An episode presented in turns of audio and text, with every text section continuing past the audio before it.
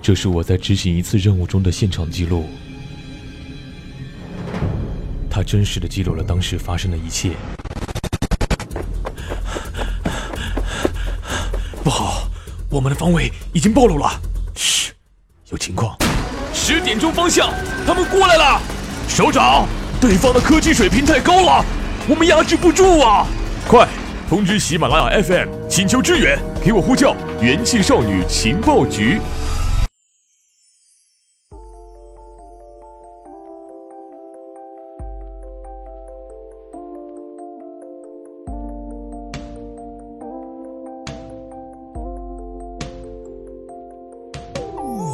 好啦，欢迎收听，我是时而温柔小清新，时而逗逼无下限的萌萌哒主播大乔。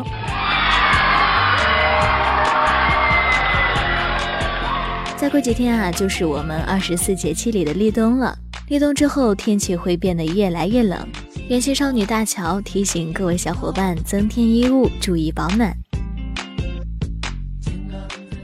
这眼看着已经进入十一月了，那么十一月之后啊，有一个普天狂欢的节日——双十一。昨天啊，就听见一个姑娘和一小伙正在讨论双十一购物。男生说：“哎，这两天啊，我一直在纠结双十一是去京东还是去淘宝呢？”女生说：“当然是淘宝了。”男生又问：“为什么呀？”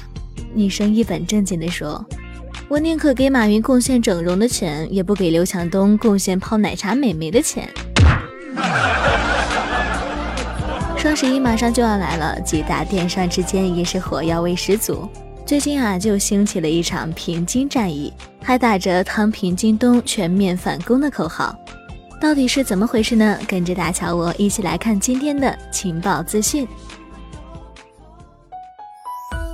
月十号，与阿里巴巴联姻的苏宁云商近日高调宣布开启平津战役，目标直指电商排名第二的京东。京东随即应战。苏宁 COO 侯恩龙十月二十八号再度表态，会持续打下去，向京东复仇，直到京东认怂为止，火药味十足。前两年双十一，大台的电商老大阿里巴巴在市场份额中独占鳌头。其他接台唱戏的京东、苏宁、唯品会、当当网等只能分一杯羹。今年的战局明显不同，随着苏宁和阿里巴巴的交叉持股，以及京东和腾讯共同打造品商平台，两大联盟对决的局面已然形成。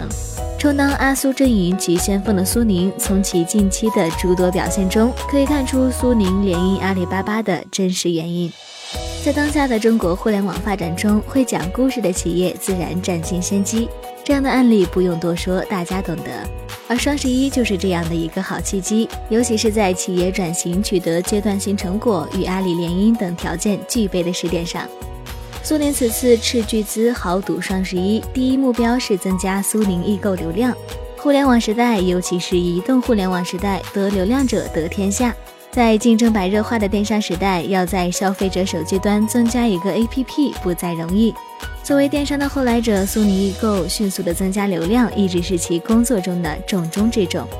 而从目前苏宁和京东此次平津战役的口水战中，苏宁更为重要的意图是讲一个互联网零售商和 O2O 的故事，区别此前一些电商讲的羊毛出在猪身上，狗来买单，互联网电商持续不盈利是正常的等等。在前几年，业界都在提互联网企业将打败和取代传统企业，而今风水轮流转，纯互联网电商企业自身发展遇到了瓶颈，线上线下融合成为时代主题。在这样的时点上，又恰逢双十一，转型初见成效，主打 O2O 的苏宁，怎么可能错过这样的机会呢？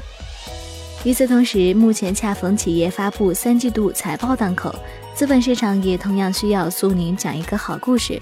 市值达到八百亿元人民币的苏宁，需要更充足的市场预期，冲击千亿大关。今年双十一即将打响，我们看到互联网时代讲故事需要实力、积淀、智慧以及强强联合，这样的故事才可能有续集可写。